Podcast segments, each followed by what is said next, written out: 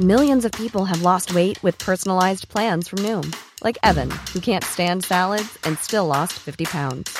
Salads, generally, for most people, are the easy button, right? For me, that wasn't an option. I never really was a salad guy. That's just not who I am. But Noom worked for me. Get your personalized plan today at Noom.com. Real Noom user compensated to provide their story. In four weeks, the typical Noom user can expect to lose one to two pounds per week. Individual results may vary. Heraldo Radio 98.5 FM, una estación de Heraldo Media Group, transmitiendo desde Avenida Insurgente Sur 1271, Torre Carrachi, con 100.000 watts de potencia radiada. Esto es República H, la información más importante con el punto de vista objetivo, claro y dinámico de Blanca Becerril.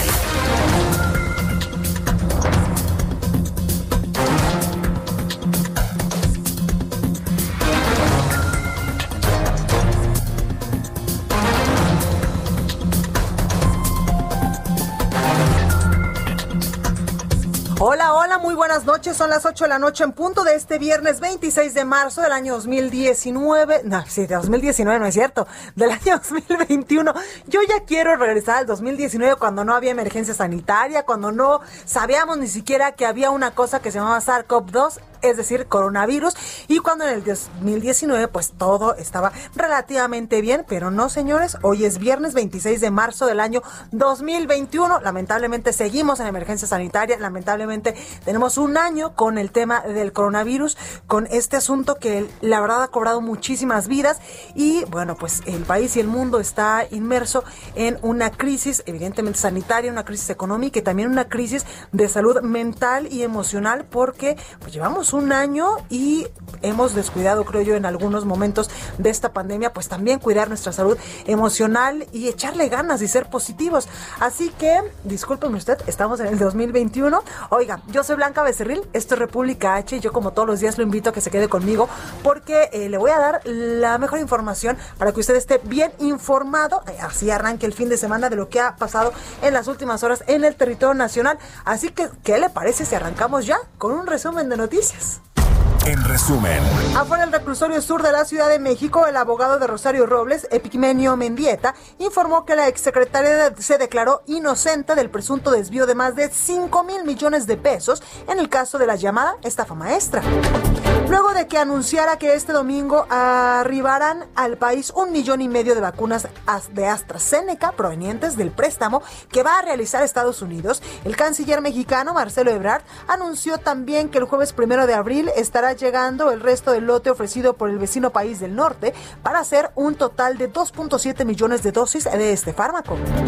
El PAN ofrece su respaldo al Instituto Nacional Electoral, luego de que cancelara el registro de Félix Salgado Macedonio como candidato de Morena al estado de Guerrero, señaló que el órgano electoral actúa en firme apego a la ley, eso dice el PAN. Por su segundo mes consecutivo, Sonora es la entidad donde se comete el mayor número de delitos, seguido por el Estado de México. En contraparte, Tabasco es el estado donde se cometen menos ilícitos, seguido por Baja California, también está Coahuila, Hidalgo, Oaxaca, Tamaulipas y Yucatán. Las últimas 24 horas, dos jueces federales otorgaron otras ocho suspensiones de definitivas contra las reformas a la ley de la industria eléctrica, con lo cual ya suman 84 las medidas cautelares concedidas a empresas y organizaciones ambientalistas. Profeco puso en marcha el operativo de Semana Santa 2021. Vigilará y verificará hoteles, agencias de viajes, aerolíneas, centrales camioneras, tiempos compartidos. También vigilará restaurantes, centros de abastos, mercados de mariscos, bares, balnearios, parques de diversiones y por supuesto el comercio electrónico. Capufe implementa el operativo especial Semana Santa 2021 a partir de hoy y hasta el próximo domingo 11 de abril. Sin embargo, la recomendación es quedarse en casa ya que la pandemia de coronavirus aún no termina. Oiga, la Secretaría de Hacienda anunció que a partir del sábado 27 de marzo y hasta el 9 de abril recibirán subsidios la gasolina magna y el diésel. Sin embargo, la gasolina premium se quedó sin el apoyo del estímulo fiscal. Recorrido por el país. Y como todos los días empezamos el recorrido por el país con mi compañera Daniela García de Monterrey, Nuevo León. Mi Dani, ¿cómo estás? Muy bien, Blanca, y tú, muy buenas noches, te saludo con muchísimo gusto. Hoy aquí en Monterrey, pues tengo una actualización sobre este importante tema, el de los incendios forestales. Hoy se da a conocer que hay siete incendios forestales activos actualmente en Nuevo León. Los brigadistas del estado están combatiendo estos siete incendios en cinco municipios del estado. Estamos hablando de Galeana, también de Linares, en General Zaragoza y en Montemorelos. Son diferentes eh, comunidades donde se, están viendo afectados. En el caso de la Sierra de Santiago, que es el que más nos preocupa, Blanca, pues suma ya 11 días activo e inició en la Sierra de Arteaga, en Coahuila, eh, la semana pasada. Se informó que registra ya un 50% de control y una afectación de 8 mil hectáreas, por lo que se demandaron esfuerzos en varios frentes. Se tuvo que utilizar maquinaria pesada para retirar rocas que cayeron en el cañón de San Isidro para mantener comunicación por tierra con las unidades de primera respuesta. Hay que recordar algo. Eh, se evacuaron al menos 1.100 personas en 15 comunidades de Santiago para mantenerlos a salvo de este incendio y el riesgo pues se mantiene latente al menos por el momento de acuerdo a información de la autoridad estatal. Por eso también han llegado brigadistas provenientes de los estados de Sonora y Guanajuato a sumar esfuerzos. Suman ya unos 500 elementos trabajando y siguen por el momento pues el combate de estos incendios blanca aquí en Nuevo León. Pues ahí la información. Dani, muchísimas gracias, que por cierto hoy veía eh, pues a muchos amigos regios que tengo, sobre todo, y que sigo también en Instagram, donde también hacían un llamado a la población a que pues en estos momentos donde pues la emergencia por los incendios está en su pico, hay muchos animalitos que están bajando del monte para que eh, pues no los asustaran, no los eh, pues no los sacaran de sus propiedades si es que en algún momento se llegan a meter, sino al contrario, les den comida y agua. Sí, Blanca, son dos especies las que principalmente se están viendo afectadas. Bueno, las aves en general, principalmente cotorros, que ahí, había muchos nidos de cotorros, y también los osos. Eh, los osos sabemos que ha sido un problema aquí en Nuevo León durante mucho tiempo por el riesgo que presentan para las comunidades. Pues sí se pide que vienen asustados, vienen con hambre y hay que mantener pues alejados y en la medida de lo posible darles alimento. Totalmente, pues ahí también ese llamado. Mirani, muchas gracias. Estamos pendientes, Blanca. Muy buenas noches. Buenas noches. Y vamos hasta Guadalajara, Jalisco, a mi tierra, a la perra, a la perla tapatía, a mi tierra, con Mayeli Mariscal. Mayeli, ¿cómo estás? Ya me ando trabando por decir tanta cosa. Hola, ¿qué tal, Blanca? Buenas noches, buenas noches al auditorio. Pues acá desde la perla tapatía, desde tu tierra, reportando que el día de hoy se reactivó esta eh, aplicación de la vacuna contra el COVID-19 para personas mayores de 60 años que residen en el municipio de Guadalajara. Por lo pronto, eh, pues se realizó esta vacunación a través de las citas que ya se había comentado, eh, un registro previamente que se tuvo que haber realizado a través de la página de mi vacuna del gobierno federal. Sin embargo, eh, pues sí, estuvieron acudiendo con la cita, pero también hubo gente que acudió a los centros de vacunación a formarse y eh, pues a pedir que se le aplicara la vacuna a pesar de no tener la cita. Otros eh, pues acudieron también pues con la esperanza de otros municipios, residentes de otros municipios, con la esperanza de que se les pudiera aplicar lo cual pues sí generó en ciertos momentos cierto caos en los centros de vacunación. Sin embargo, eh, nada que no se pudiera solucionar. Posteriormente, pues ya las autoridades también dijeron que hubo mucho mayor orden y también eh, pues se llamó a la población justamente a acudir a aquellos que se les está haciendo este llamado, recordar que es por orden alfabético, se inició con los adultos mayores cuyos apellidos inician con letras A, B y C. Y eh, pues se anunció también que este fin de semana se va a ampliar eh, justamente a las letras C, D, E y F, así lo informó eh, la Delegación Estatal de Programas para el Desarrollo en Jalisco. Y el tercer día, esto es el domingo, se les aplicará a quienes tengan el apellido con las letras G, H, I, J y K. Así es que, pues, esa es la información, Blanca. La vacunación continúa y también el día de hoy, por cierto, por parte de las autoridades federales, se dio a conocer que Jalisco pasa a semáforo verde. Así es que los casos de COVID, pues hasta estos momentos parece que sí están siendo eh, pues contenidos. Esperemos que después de las vacaciones continuemos así y que no haya un repunte. Sobre todo ya hemos hablado también de esta eh, tercera ola que pues lamentablemente en todo el país. Esperemos que no suceda, pero pues esa es la información. y es una muy buena noticia para todas las, las personas que viven allá en Jalisco. Mayeli, muchas gracias. Así es, y no bajar la guardia. Totalmente. Y más que ahorita viene Semana Santa. Gracias, Mayeli. Buenas noches a todos. Buenas noches. La nota del día. Oiga, y vamos con la nota del día, porque ¿qué dijo hoy el presidente Andrés Manuel López Obrador sobre el tema de Félix Salgado Macedonio y la resolución que pues emitiera ayer el Instituto Nacional Electoral? Paris Alejandro nos tiene toda la información. Mi Paris, ¿cómo estás? Buenas noches, Blanca, amigas, amigos de Lealdo. Así es, y es que esta mañana en Palacio Nacional el presidente López Obrador volvió a remeter contra el Instituto Nacional Electoral. Esto después de cancelar las candidaturas a los gobiernos de Guerrero y Michoacán de los morenistas Félix Salgado Macedonio y Raúl Morón.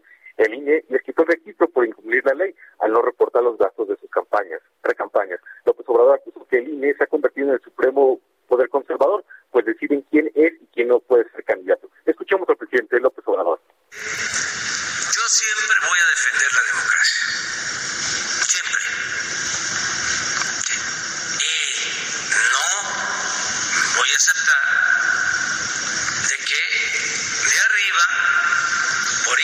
intereses populares, por intereses de mafias, por los intereses de la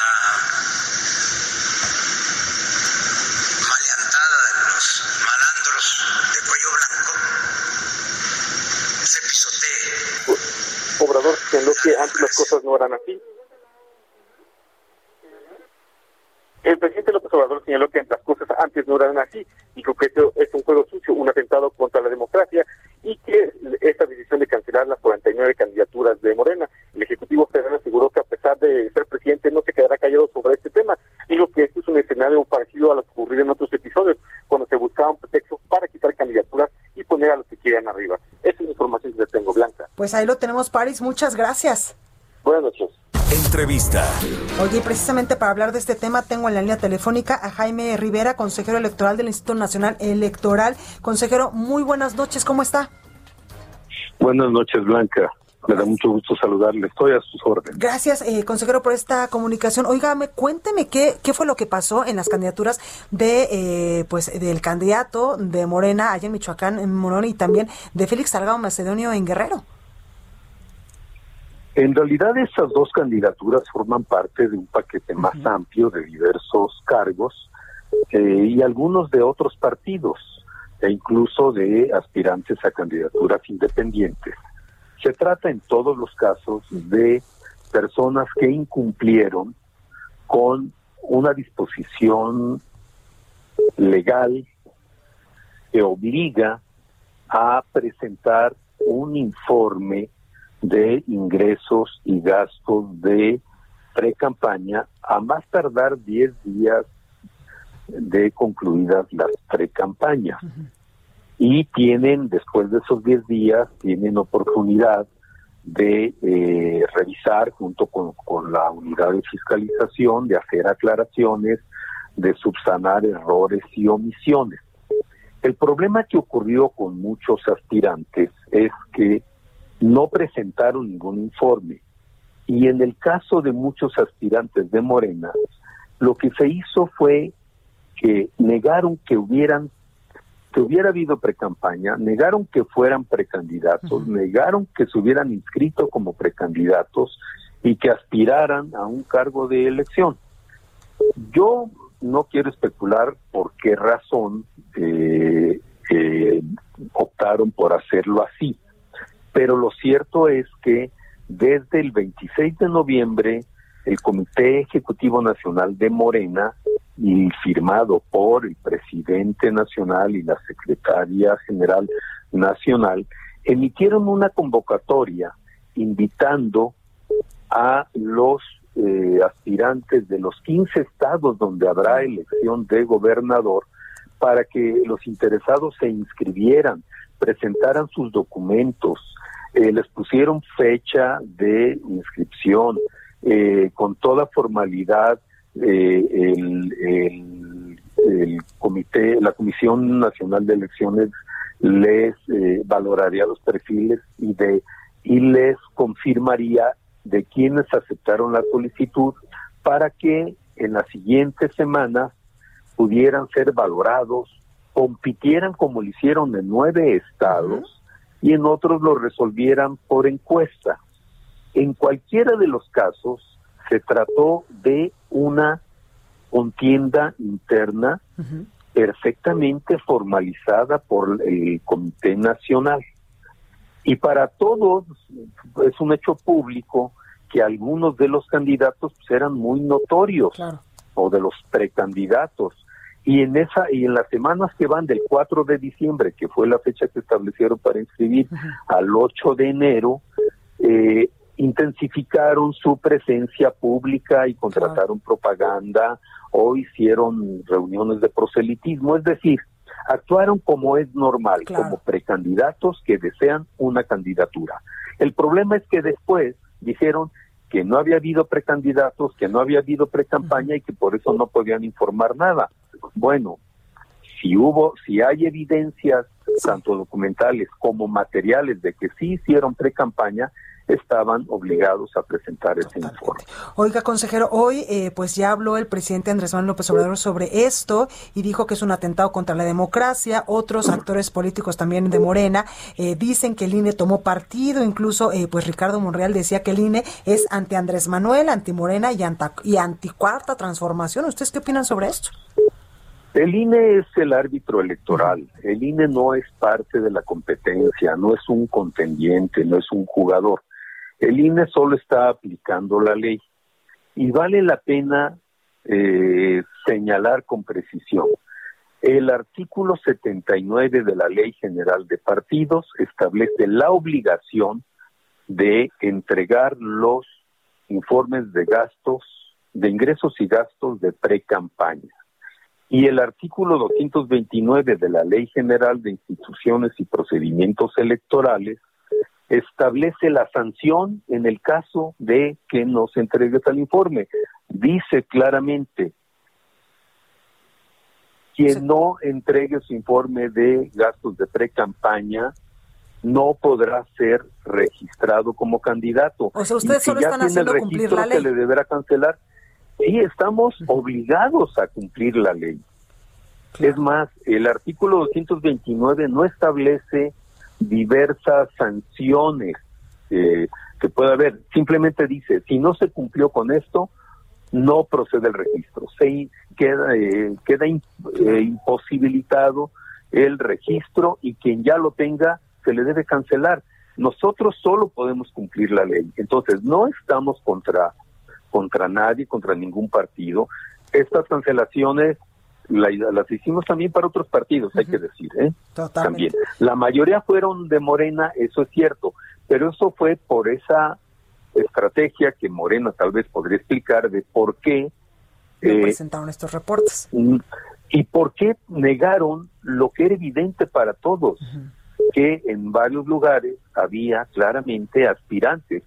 Hay un video que difundió eh, Félix Salgado Macedonio ah, el, día el, el día 4 de diciembre que dice hoy 4 de diciembre me inscribí como precandidato eh, a, a, gobernador del estado y voy a, hacer mi campaña. No voy a gastar pero pues voy a ir casa por casa por casa pues bueno, eso es pre-campaña y algo gastó en eso, por lo menos en combustible. Yo y hay otras reuniones públicas donde evidentemente realizó proselitismo y eso implica gastos.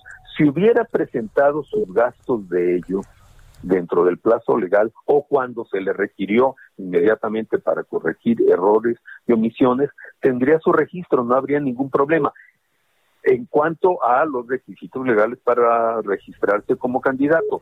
Ya los otros problemas pues que le han imputado a Salgado Macedonio no son de nuestra competencia y sobre eso nosotros no tenemos como autoridad electoral ninguna opinión ni nada que decir. Pues ahí lo tenemos. El consejero Jaime Rivera, consejero electoral del INE, gracias por ayudarnos a entender qué fue lo que pasó pues en las últimas horas con estas candidaturas. Consejero, gracias. Gracias a usted, Blanca. Que, que pase buenas noches. Igualmente. Entrevista. Oiga, y a mí siempre me da muchísimo gusto tener en este espacio a un maestro que es Roy Campos, presidente de Consulta Mitowski. Roy, ¿cómo estás? Muy bien, Blanca, gracias por las palabras. A mí también me ha dado mucho gusto siempre hablar contigo. Oye, Roy, cuéntanos cómo anda el presidente Andrés Manuel López Obrador en popularidad. ¿Le afectó, por ejemplo, ahorita que veníamos platicando del tema de Félix Salgado Macedonio, lo de que pues ya llegamos lamentablemente a más de 200 mil muertos por la pandemia? ¿Le afectó, no le afectó? ¿Sigue igual en popularidad? ¿Cómo, cómo anda? Mira, son dos preguntas a la vez. ¿Le afectó? Sí, le afectó. Ah, vamos a verlo, ¿no? El año pasado, justo el momento que más le afectó su popularidad fue eh, finales de febrero, principios de marzo, cuando el feminismo.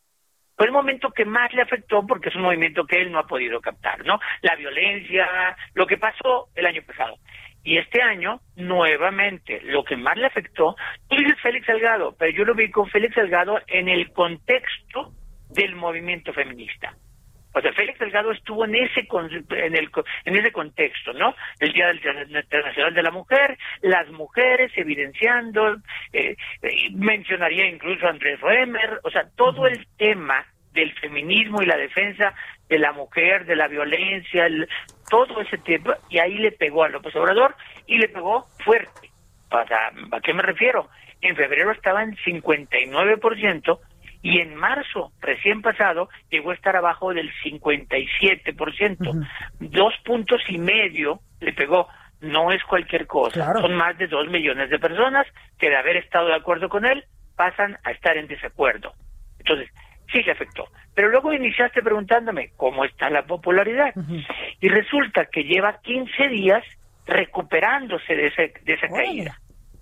Y, entonces preguntas, ¿por qué se ha recuperado? Primero porque la agenda del feminismo se acabó rápidamente. Un día donde López Obrador, un lunes donde sale y dice los jueces que echaron atrás la ley sobre la energía eléctrica. Y cambia la agenda. La agenda es, se está peleando con los jueces y explicar por qué los jueces, y luego sigue la agenda, y la agenda A del coronavirus, cuando dice pasamos de 200 mil, no, para él la agenda no son los 200 mil muertos, sino es las vacunas. Sí, claro. Y nos inunda la información de vacunas. Es decir, se firmó un acuerdo, Biden nos va a regalar, Estados llegaron, sí, claro. llegaron 5 mil, se van a repartir en tales lugares.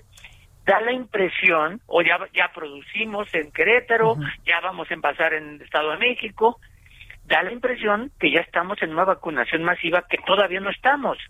Pero tanta información de vacunas genera la idea de que ya la vacuna está en todos lados y para todos, lo cual es falso. Entonces, uno, bueno, y lo tercero es, ¿eh? este tema que acabas de, de, del INE, él nuevamente entra en su narrativa de que hay conservadores que se oponen a la 4T y esta polarización siempre la ha tenido a su favor. Siempre encuentra un villano al cual que ahorita es el INE que ahora es el INE, en este momento es el INE. Y hace dos semanas eran los jueces, o hace una semana eran los jueces, claro. No, y hace, y después de los jueces fueron las empresas, ¿no? Oxxo, Walmart, etcétera. Siempre hay villanos y siempre los villanos son poderosos, conservadores. Esta, esta narrativa es muy poderosa, es muy poderosa y la maneja muy bien. Claro. Entre otras cosas, evita que veamos los 13 policías muertos, la balacera en Guayabitos, eh, otro, o, los muertos en vacunación u otros problemas, ¿no? Eh, la economía, porque él está prácticamente controlando la agenda y eso lo ha, lo ha hecho subir y ha recuperado. Ya ahorita nadie habla del feminismo, pero se ha recuperado ya más de punto y medio, se ha recuperado en 15 días. Entonces hoy está muy bien en su popularidad tiene arriba el 58% de nuevo. Ok.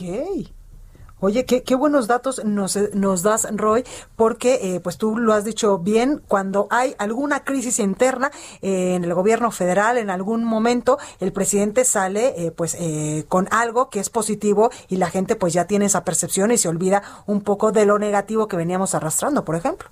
Oye, y no le echemos toda la culpa a él porque no es culpa, pues él está haciendo su chamba. Y lo mismo haría cualquier presidente de cualquier partido, por, cierto, ¿eh? Tratar de... Echemosle la culpa a que enfrente no tiene nadie capaz de construir una narrativa interesante para la gente. Claro. no, él pone ¿Eso es parte de su equipo, Roy? No, yo creo que es él. Él tiene una habilidad innata desde hace años, es un político y un comunicador impresionante. Sí le entiende a la gente, le entiende a la gente. Sabe qué decir, cómo decir y cuándo decirlo. Exactamente, y sobre todo conoce a su grupo, conoce al, al target al que se dirige, ¿no? Y bueno, oye, y también conoce a los opositores, los conoce muy bien y le sabe mostrar, hablando de toros, le sabe mostrar el engaño y caen toditos del engaño. Totalmente de acuerdo. Roy Campos, presidente de Consulta Mitowski, muchas gracias por haber estado este viernes con nosotros. Gracias por ayudarnos también pues a entender cómo anda el presidente Andrés Manuel López Obrador en cuanto a la popularidad, qué fueron las cosas que le ha afectado, pero como ya nos dices tú, pues ya se repuso y anda ya en el 58% de, de popularidad otra vez. Otra vez, oye, está en sus últimas giras. ¿eh? Vamos a ver cómo los 60 días previos a la, elección, cómo se restringe el mismo sus declaraciones, ¿no? Porque hay una ley al respecto. Totalmente, pues ahí lo tenemos. Roy, muchas gracias, cuídate mucho. Al contrario, cuídate mucho y buen fin de semana. Igualmente, gracias. Bueno, pues vamos nosotros a un breve corte. Yo soy Blanca Becerril, esto es República H. Yo, por supuesto, que regreso con más información porque todavía hay muchas cosas que hablar de esto que decidió ayer el Instituto Nacional Electoral, porque no todo fueron bajar candidaturas, también hay a quien les dio luz verde. Yo regreso con más, soy Blanca Becerril, no se vaya.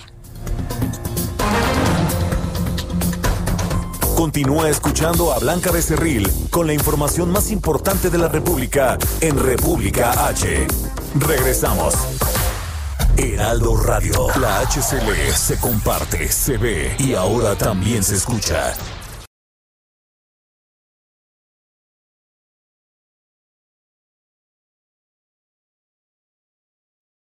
Heraldo Radio, la HCL se comparte, se ve y ahora también se escucha. Estamos de regreso con la información más importante de la República en República H, con Blanca Becerril, transmitiendo en Heraldo Radio en resumen, el gobierno mexicano cerrará esta semana con 200.862 muertos por coronavirus, 651 fallecidos en las últimas horas. Con base a cifras de la Secretaría de Salud, el 28 de febrero del, al 26 de marzo perdieron la vida 15.147 personas solo en este periodo, pues en febrero el acumulado de fallecidos fue de 185.715 personas. La Ciudad de México se mantiene en semáforo color naranja para la próxima semana debido a una baja en los ingresos hospitalarios por coronavirus. La jefa de gobierno, Claudia Sheinbaum, hizo un llamado a la población a no bajar la guardia durante las vacaciones de Semana Santa y anunció que el próximo martes iniciará la vacunación a adultos mayores en las alcaldías Benito Juárez, Cuauhtémoc y Álvaro Obregón, el viernes en Iztapalapa y también en Gustavo Amadero. Y la Secretaría de Comunicaciones y Transportes dio a conocer que se refuerzan las medidas sanitarias anti-coronavirus durante esta temporada de Semana Santa para todos los viajeros que utilicen el aeropuerto capitalino para contribuir a mitigar la propagación del coronavirus durante estos días de asueto. Oiga, y vamos con mi compañero Francisco Nieto, Carlos Navarro, con Carlos Navarro, después iremos con mi Paco. Carlos Navarro, quien nos tiene más información. Carlos, ¿cómo estás? Buenas noches, Blanca. Te saludo con gusto a ti, el auditorio, y comentarte que la vacunación contra COVID-19 para adultos mayores de 60 años o más en las cinco alcaldías capitalinas restantes arranca la próxima semana. La jefa de gobierno, Claudia Sheinbaum, informó que el martes inicia en Cuauhtémoc, Benito Juárez y Álvaro Obregón, mientras que el Viernes Santo da inicio en Gustavo Amadero e Iztapalapa, que son las alcaldías más pobladas de la Ciudad de México. Escuchemos. Próxima semana iniciará ya la vacunación en el resto de las alcaldías. aún no han sido vacunadas. Obviamente esto depende siempre de la llegada de la vacuna, pero nos han informado que en efecto llegará la próxima semana, de tal manera que el domingo estaremos informando con todo detalle el programa de vacunación, pero podemos adelantarles que estamos esperando que a partir del martes podamos iniciar la vacunación en las alcaldías de Benito Juárez, Cuauhtémoc y Álvaro Obregón, y a partir del viernes el Viernes Santo de Semana Santa, estaremos iniciando la vacunación en Iztapalapa y en Gustavo Madero. Se estima que en la alcaldía Benito Juárez hay alrededor de 100.000 adultos mayores de 60 años o más. En Cuauhtémoc, 112.000. En Álvaro Obregón, 128.000. En Gustavo Amadero, 230.000. Y en Iztapalapa, son alrededor de 280 mil adultos mayores. Y también comentarte, Blanca, que con la tendencia a la baja en diversos indicadores COVID en la próxima semana, la Ciudad de México se mantiene en el naranja el semáforo epidémico, pero con nuevos ajustes en la operación de distintas actividades. El director de Gobierno Digital de la DIP, Eduardo Clark, explicó los, el estatus de algunos indicadores. En el caso de los hospitalizados se reportaron 3.137, 500 512 menos en comparación con el viernes de la semana pasada. En el caso de la ocupación hospitalaria en los hospitales públicos de la Ciudad de México, dio detalles. Escuchemos. En los hospitales públicos de la Ciudad de México llegamos a nuestro nivel, el nivel más bajo que hemos tenido desde noviembre, con un 37.8% de ocupación en las camas de hospitales públicos. Con esto tenemos 4.924 camas disponibles para pacientes COVID y 2.992 ocupadas en hospitales públicos, recuerden. ¿Y cuál será el siguiente esquema de la con aire libre regresarán únicamente aquellas disciplinas al exterior y el uso de cubrebocas es obligatorio. En el caso de gimnasios, el cardio individual al interior se va a permitir, pero la estancia será máxima de 60 minutos. Podremos ver ya la lucha libre en la arena en la arena Ciudad de México que será a puerta cerrada, pero ya podrá haber funciones de los luchadores. También comentarte, Blanca, que los circos ya los circos ya regresan a un 30% de su capacidad, pero con un detalle muy importante. La carpa solamente va a ser colocada en el techo y a los costados no se colocará para que haya circulación del aire. También comentarte que los autoconciertos vuelven, pero a partir del próximo 5 de abril, donde el uso de cubrebocas será obligatorio cuando estén las personas fuera de su coche y los hoteles amplían su capacidad al 50%. Blanca, la información que te tengo. Pues tenemos, Carlos, como siempre, muy completa. Muchas gracias. Hasta luego, buenas noches. Buenas noches. Oiga, y a propósito de esta emergencia sanitaria y también de qué eh, estados de la República están en qué color, bueno, pues la Secretaría de Salud ubicó a siete, siete estados del país en semáforo verde ya, ya vamos de gane, a 18 en amarillo, siete en naranja y ninguno en rojo. En conferencia de prensa, Hugo López Gatel, el subsecretario de Promoción eh, de la Salud, informó que esta medida estará vigente a partir del lunes 29 de marzo con una duración de 15 días. Las entidades en color verde de este semáforo epidemiológico son Campeche, Chiapas, Coahuila, Veracruz, Tamaulipas, Nayarit y también Jalisco. Ojo con estas entidades. Sonora está en verde, pero retrocedió a amarillo. También eh, refirió que el Estado de México tomó la decisión de no avanzar muy rápido en el semáforo para contribuir a que en esta semana, pues, de asueto, eh, pues esté más controlada la pandemia y pues puedan eh, pronto ya estar en otro color y avanzar en el semáforo epidemiológico de coronavirus. Entrevista. Oiga, y hace rato hablábamos con un consejero del INE hablando precisamente de lo que resolvieron ayer, donde pues le cancelan la eh, pues el registro a Raúl Morón de Michoacán y también a Félix Salgado Macedonio de Guerrero, pero el Instituto Nacional Electoral dejó a salvo la candidatura del alcalde en Miguel Hidalgo, aquí en la Ciudad de México, Víctor Hugo Romo, abanderado de Morena, para buscar pues esta reelección en esta demarcación y al considerar que la ausencia del informe de gastos de precampaña pues se justifica porque no hubo pues dicha pre-campaña. Para hablar de esto tengo en la línea telefónica a Víctor Hugo Romo, alcalde de Miguel Hidalgo. Alcalde, buenas noches, ¿cómo está? Blanca, muy bien, pues muy buenas noches. Gracias. Oye, buena noticia lo del INE, ¿no? Pues sí, fíjate que eh, eh, se había dado un dictamen respecto a lo que investigó la UTES, que es la Unidad Técnica de Fiscalización, eh, nada más que interpretaron mis acciones de gobierno eh, los videos que yo subí en mis redes sociales como titular de la alcaldía, que así no lo permite la ley, porque ya hay reelección, porque hoy eh, hasta se puede hacer funciones de gobierno y también se puede hacer campaña electoral. Pero eh, lo interpretaron en ese sentido y pues ayer rectificaron los 11 consejeros electorales. En mi caso, dijeron que lo que se había interpretado como una acción de pre-campaña, pues era una acción simple gubernamental que no llamaba al voto, que solamente estaba informando lo que correspondía a mi función como alcalde. Hasta reflexionaron, en mi caso, que debería del Congreso, debería el Congreso local este, legislar en esa materia, porque sí existe un limbo jurídico en donde se puede interpretar la función de la actividad gubernamental con la la, lo que se presume como campaña anticipada. Entonces, reflexionaron y votaron de manera unánime este, quitarme la sanción de, quitar el registro este, por no entregar un gasto, un informe de precampaña, debido a que pues tampoco hubo precampañas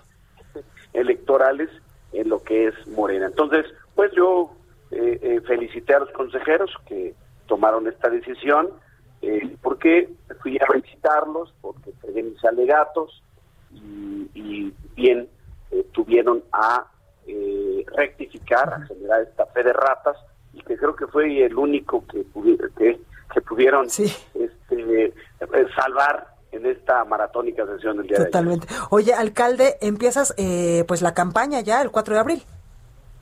Es correcto, ya empezamos el 4, vamos a pedir licencia eh, de 60 días, aunque la ley no nos lo obligue.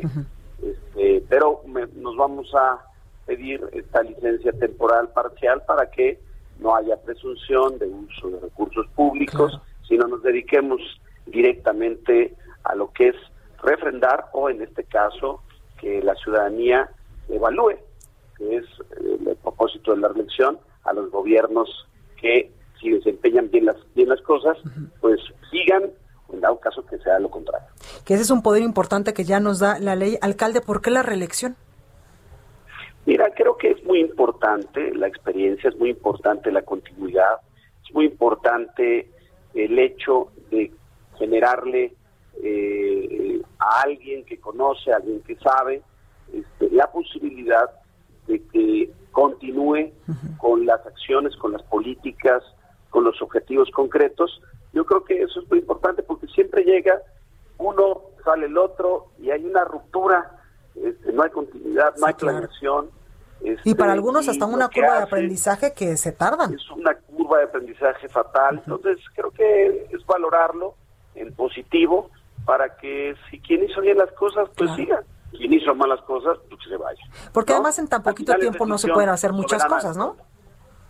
Sí, no, en, dos, tres años eh, no puedes hacer proyectos de largo plazo, sino a, veces, eh, como dicen, de puro maquillaje, y no, de lo que se trata es generar políticas de corto, mediano y largo plazo para que sean el sostén de una mejor infraestructura, de una mejor seguridad, de una mejor convivencia, combate a las desigualdades y pues gobiernos de calidad, eso es lo que... Que a ti te ha ido bastante bien, Víctor Hugo, en ese tema. Sí, hasta eso estamos bien evaluados y encabezamos en sí las encuestas, pero como en todo, no hay que confiarse, hay que salir a generar propuestas, a generar debate con altura de miras y evitar la denostación y la información fake que luego estas son lo que caracteriza las campañas. Pues ahí lo tenemos, Víctor Hugo Romo, alcalde de Miguel Hidalgo. Gracias por esta comunicación y ya después del 4 de abril, pues ya te andamos llamando para que nos digas qué es lo que le estás eh, ofreciendo, si es que eh, pues los ciudadanos eh, te favorecen con el voto, ya pues a los, a los que viven dentro de Miguel Hidalgo, pero ya cuando los tiempos oficiales no lo permitan. Así es, Blanca, pues ahí estaré contigo y por supuesto informando a la ciudadanía después del 4 de abril. Muchísimas gracias. Gracias, Víctor Hugo. Cuídate mucho. Un beso. Bye. Bye, bye. Oiga, y vamos con Antonio Bautista para que nos diga qué vamos a poder leer mañana en el periódico El Heraldo de México. Mi Toño, coeditor de Estados, muchas eh, gracias por comunicarnos. ¿Cómo estás?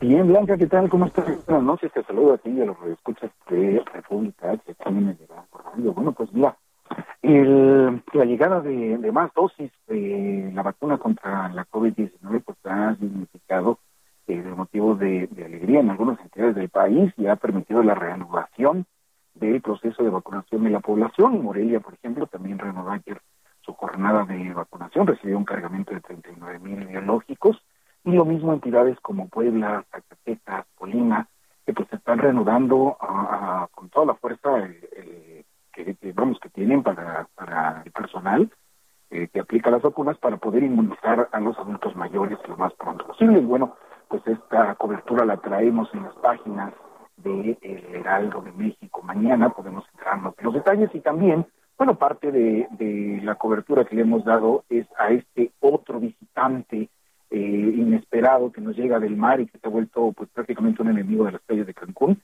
Ya está listo, aunque se prevé que va a haber este una cantidad menor de sargazo este año, pues sí se tiene la expectativa de, su llegada y bueno, traemos la información de las medidas que ya se están tomando para proteger las 39 playas de la entidad blanca. Eso mañana en las páginas de Heraldo de México. Pues ahí lo tenemos, Antonio. Muchas gracias. Muchas gracias. Buenas noches. Buen fin de semana. Igualmente.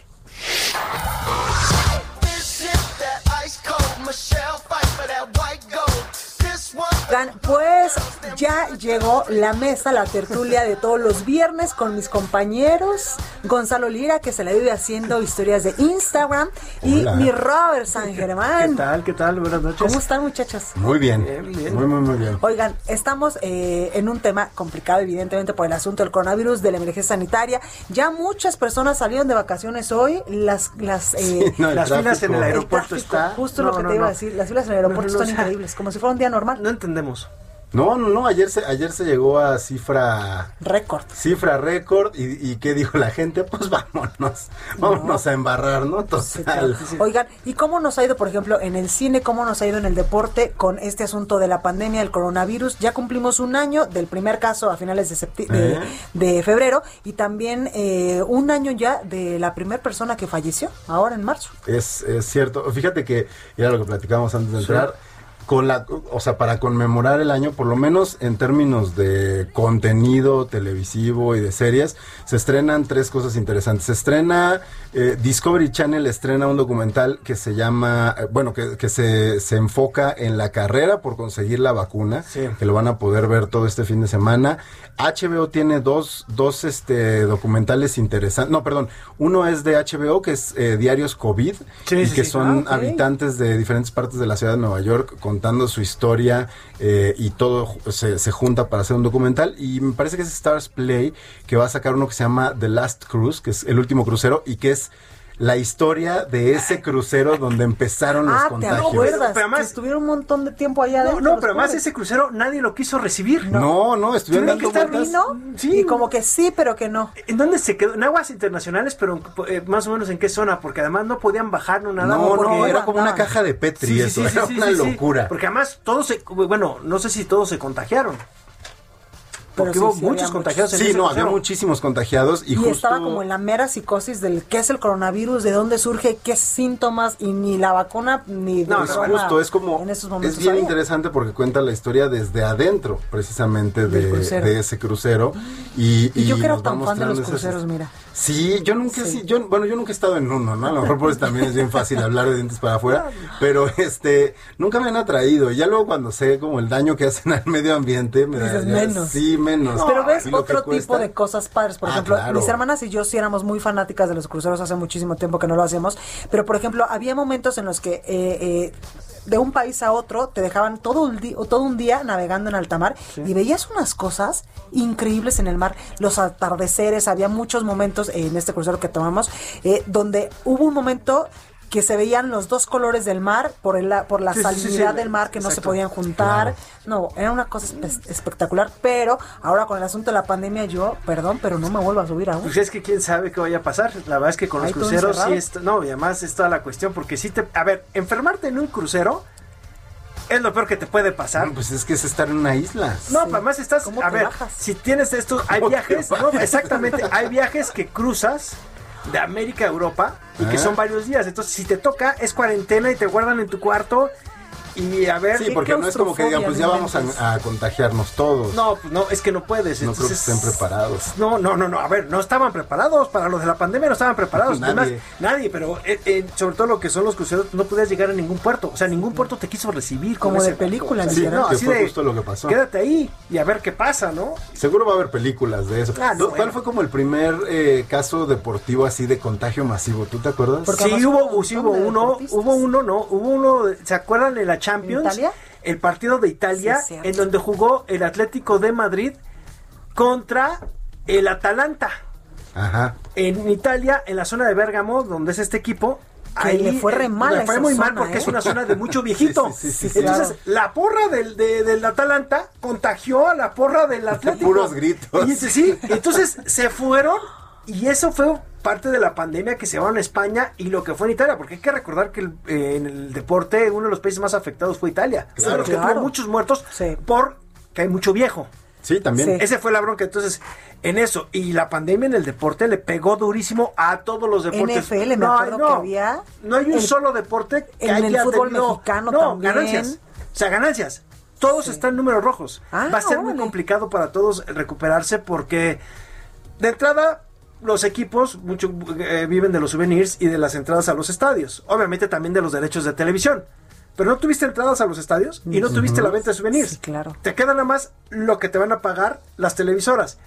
Y con eso de la pandemia a todos los van Sí, a es bajar. cierto. Cuando vas a un partido, a mí me ha tocado que a veces no soy fan del equipo, pero por estar en el rollo y por integrarme, voy y me compro la playera, aunque no la vuelvo a usar en mi vida. Villamelón, Sí, pues, sí, como sí, quien pues, dice. ese- Oigan, Blanca Villamelón. Un, un saludo a, a Memo, que es este el productor con el que trabajo con Fernando Tapia, que nos está escuchando tanto que me mandó así la Mi nota de los cruceros. Ah, mira, me Es- este es muy fan de Blanca. Ay, un no, beso Roberto, enorme. no te, no te cuelgues una medalla que no, nos toca. No nos toca, pero está un bien. Beso enorme y un abrazo enorme. Y qué bueno que Decenas nos de mandaste miles. información, porque aquí tu compañero anda bien perdido. Decenas de miles, 30 días estuvieron encerrados en ese sí, sí. crucero. Imagínate qué locura. No, y además, a ver, ojo, en los cruceros Face hay doctor. Sí. Te puede pasar que si te enfermas adentro del crucero y es algo muy grave, pueden mandar por ti en un helicóptero donde estés y te llevan al primer puerto. Y si no estás Tengas- asegurado. No, bueno, no, te llevan. pagaste tu seguro Ah, bueno, ahí te llevan. Lo que pasa es que acuérdate que la naviera, lo primero que tiene que hacer es parar de tajo el contagio. Además, Sí, claro. lo que estaba leyendo en la Además te cobran un seguro. No, bueno, Es claro. que en esos dentro. 30 días que estuvieron varados, este, la empresa Royal, Sí, la sí, sí, empresa dejó de operar. Es Claro. decir, no solo los abandonaron los puertos, sino la propia todos. empresa fue como, de, pues, haya- o sea, eso es de película, deberían de ser una película. Seguro, Bueno, seguro la va a ver. No, y además, ponle, eh, hay que ver también cuánto tenía de capacidad, el, ahora sí, la cisterna de, Sí, del claro. diésel, de lo que Y utilizan. la comida también. No, y la comida y todo eso, pero lo que utilizaban, porque ponle, puedes llegar con la comida y dejárselos y órale, salen y agarrar, ¿no? Ajá, eso fue lo que hicieron Ahí sí, veces. pero necesitas este algo que maneje todos los generadores y todo. Sí, porque no está conectado a- a como una Exactamente, ciudad, a no una llegas, tubería, esa- porque a- llegas y te conectas.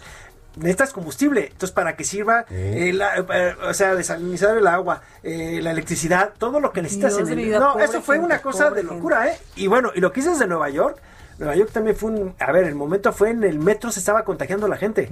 Y Sí. tuvieron que cerrar Nueva York completo. A ver, fue Y se así de... veía como- Andrew como les dijo, el que es el gobernador, dijo, aquí hay... ¿Se acuerdan de Soy Leyenda? Sí, era Así- así, parecía. así así me veía. parecía. Pero- Y ahora el único que está solo es Andrew Como porque está Es un broncón de las cuestiones de acoso Sí, sí, sexual. sí, Creo que fueron cuatro o cinco mujeres lo que lo están acusando. Total. Pero sí estuvo cañón esa parte. Y ponle, en el deporte también se tuvo que parar. A ver, la Liga MX de repente se paró. Sí, sí, ya sí. dejamos. La NFL fue de los pocos. Y el que puso la verdad, mis respetos para lo que hicieron, fue la NBA, el básquetbol de los Estados Unidos, Claro. que agarró y dijo una burbuja en Orlando. Sí. Sí. Y hubo un jugador que, ah, pues ¿dónde se le ocurrió salirse Es que a no, un table? Les dijo, es que fui a cenar. Bueno, ¿quién era? Era, era del- de, de qué equipo era acá el que cacharon en una fiesta que, que lo sacaron hace poquito Ah. en una fiesta? ¿Era el Cruz Azul o de los Pumas? Ah, del Cruz Azul era el cabecita. Sí, sí, Que sí, además no, con el uniforme, ¿no? O Sí, sea, no, no, brother, casi no, casi con sí. su número puesto. Sí, sí, sí, sí, sí. Y su teléfono así Exacto. Cualquier cosa, Ajá, háblenme. Pero, pero pone, en el básquetbol sí sacaron, también en el béisbol sacaron a dos. Oye, ¿ninguno se murió? En el básquetbol y en el béisbol no han habido muertos ahorita de COVID como tal. Sí, ya gente adulta sí se murió por Sí, contagios, pero no de lo, de lo que hemos, de lo que vimos, pues no. En México sí se murió un entrenador en el fútbol femenil, el Órale. entrenador de Santos, Órale. de la femenil de Santos, sí se les murió de COVID-19. Qué rudo. Y el primer contagiado en México de COVID fue el presidente de Atlético de San Luis, Marrero. Ah, mira.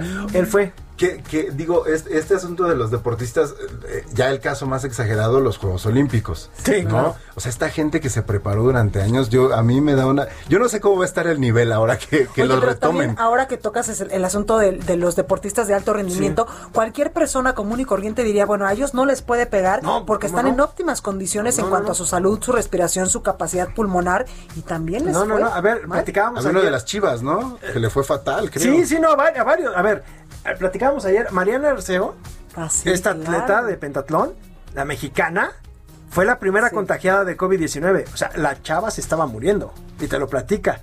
Las secuelas que le dejó de que no puede respirar o no podía respirar, que sentía muy mal, oxígeno. Ella viene de Barcelona. Ella le da en Barcelona en una concentración, la sube en un avión, así toda cubierta, y te vas a México y a tu casa. Sí, yo sí estoy en contra, la verdad. Y Pensé que ibas a me decir van a perdonar. contagiada. No, no, no, no, Dios quiera que no. Gracias a Dios. eh, Algo estoy haciendo bien que no me contagió en un año. Pero yo sí estoy en contra de que nuestro país no pida o sea, Pruebas. Pruebas. Sí, que O sea, no se, o todos que los no cierren las países- fronteras. Sí, o- exacto. Se, pusieron como en una burbujita y si quieres venir o si quieres ir, pruebas. Y México así, vénganse, no se preocupen, aquí no hay bronca. Sí, hoy estamos en semáforo amarillo y verde en varias entidades, ¿no? En verde ya llegaron en dónde? Sí, no, en el norte, ¿no? Había un lugar No, en el norte. en Chiapas también, en Jalisco están en verde, por pues ejemplo. imagínate, Ah, Jalisco, pero, eh, Puerto sí, Vallarta. en verde Campeche. Chiapas, Coahuila, Veracruz, Tamaulipas, Nayarit y Jalisco. Y en Tulum nunca hubo semáforo, creo, ¿no? Ah, creo que sí, hay unas cuestiones así, ¿no? ha habido semáforo No, no, en Tulum. pero que mira, y, y en el deporte, eso fue a nivel mundial. Acuérdense que la Fórmula 1 también se tuvo que parar. ¿No se acuerdan de los que estaban de McLaren que no pudieron salir durante un mes de Australia? Qué horror. Hasta que dieran positivo en varios test, ya te puedes decir, cerraron. Sí, Así sí, fue, y también fueron todas las carreras se hicieron en Europa, por eso no vinieron a México. Bueno, aquí, por ejemplo, en, en términos de filmaciones, lo que Ah, se empezó a hacer fue unas las, peli- las superproducciones se fueron a Australia y a Nueva Zelanda, que es de los primeros lugares donde eh, se desapareció o se controló, por decirlo de alguna forma. Y aquí en México yo supe de varias producciones que, parar, le- ¿no? eh, que les valió gorro y a escondidas se encerraban en hoteles. O sea, hacían lo de la burbuja, aunque en teoría eh, no tenían permiso. Pero a ver, pero la, la cuestión es que se iban a su casa, ¿no? Y diario les hacían pruebas o cómo? No, no, no, se quedaban todos Ah, como en un mismo Ah. hotel, pero aún así hubo contagios, ¿eh? Sí, ya saldrán esas historias en algún momento. Y si no, pues ya no las investigas y no las cuentas, No, pues pero sí, no, no, por la favor. sé de primera mano, pero sea, no, no, quiero, no quemar a nadie. Ya- Tu ya- pecho no es bodega, dilas. No, además el señor. Ya, ya lo diré. Su primer papel, que él estaba en una película, eso sabe. Oigan, muchas gracias por estar esta noche con nosotros, chicos. Gracias. Los, Gracias a ti. eh, los esperamos el próximo viernes, que es fin de semana largo para algunos, porque empieza desde el jueves, otros ya se ponen de vacaciones. Nosotros vamos a estar aquí al pie del cañón informándole. Yo soy Blanca Becerril, esto fue República H. Yo les espero el lunes en punto a las 8 de la noche, por favor. De corazón, cuídese mucho y buen fin de semana. Esto fue República H, la información más importante de lo que pasa en el interior de la República, con el punto de vista objetivo, claro y dinámico de Blanca Becerril. Continúa escuchando Heraldo Radio, donde la H suena y ahora también se escucha. Una estación de Heraldo Media Group. Heraldo Radio. Hi, I'm Daniel, founder of Pretty Litter. Cats and cat owners deserve better than any old fashioned litter. That's why I teamed up with scientists and veterinarians to create Pretty Litter. Its innovative crystal formula has superior odor control and weighs up to 80% less than clay litter. Pretty Litter even monitors health by changing colors to help detect early signs of potential illness. It's the world's smartest kitty litter. Go to prettylitter.com and use code ACAST for 20% off your first order and a free cat toy. Terms and conditions apply. See site for details.